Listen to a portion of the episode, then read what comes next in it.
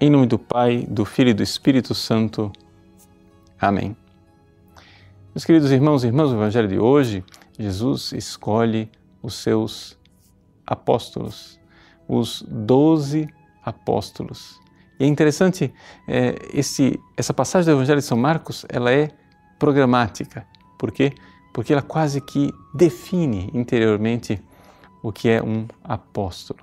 Ou seja, Jesus sobe ao monte, escolhe aqueles que ele quis e a finalidade é que eles estivessem com ele e ele os pudesse enviar. Veja, aqui é interessantíssimo como em pouquíssimos versículos estão contidas realidades tão importantes.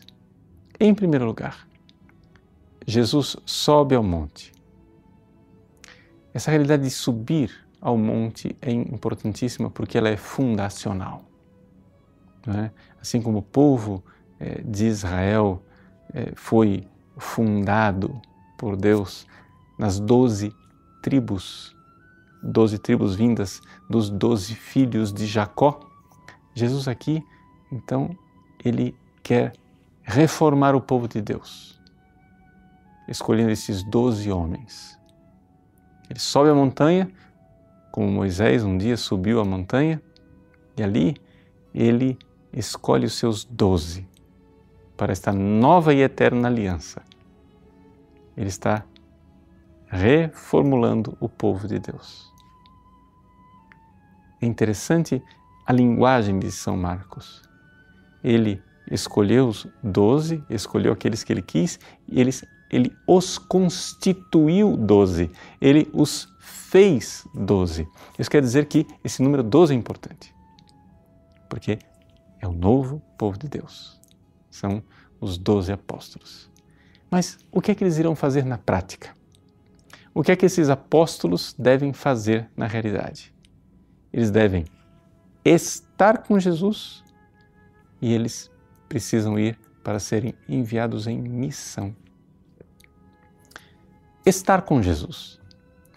Essa é uma realidade que muito pouca gente pensa. Se nós não estivermos com Jesus, quando nós sairmos como missionários, iremos somente pregar a nós mesmos. É por isso que a Conferência da Aparecida fala de discípulos missionários. Ou seja, eu preciso primeiro ser discípulo, eu preciso primeiro seguir Jesus, aprender com Jesus, estar com Ele, para depois ser missionário. A palavra apóstolo vem do verbo grego apostello, que quer dizer enviar. Eu envio, apostello. Apóstolo é o enviado, ou seja, é um missionário, é aquele que é um embaixador uma pessoa que não tem uma mensagem dele para dar. Ele vai para dar a mensagem de um outro, é a mensagem de Cristo. Por isso é fundamental que o apóstolo ele seja o mensageiro de uma mensagem que ele recebeu do Cristo e esteja com ele. Sendo assim, nós todos que precisamos ser apóstolos e ter o nosso apostolado, precisamos seriamente eh, nos determinar a ter um compromisso de vida de oração, uma vida de estar com Jesus, uma vida de aprender com Ele, não somente no sentido de estudar, não. Nós precisamos rezar, porque na vida de oração, que a luz interior, o Mestre interior, o Cristo irá nos iluminar, irá mostrar que aquelas verdades que nós aprendemos no catecismo e as aprendemos com a luz da razão, podem ser compreendidas com a luz superior, com a luz mais importante, com a luz sobrenatural da graça. O apóstolo precisa estar com Cristo, por isso ele precisa rezar, estando com Cristo, para ser enviado em missão. Façamos esse propósito, tenhamos uma vida de oração.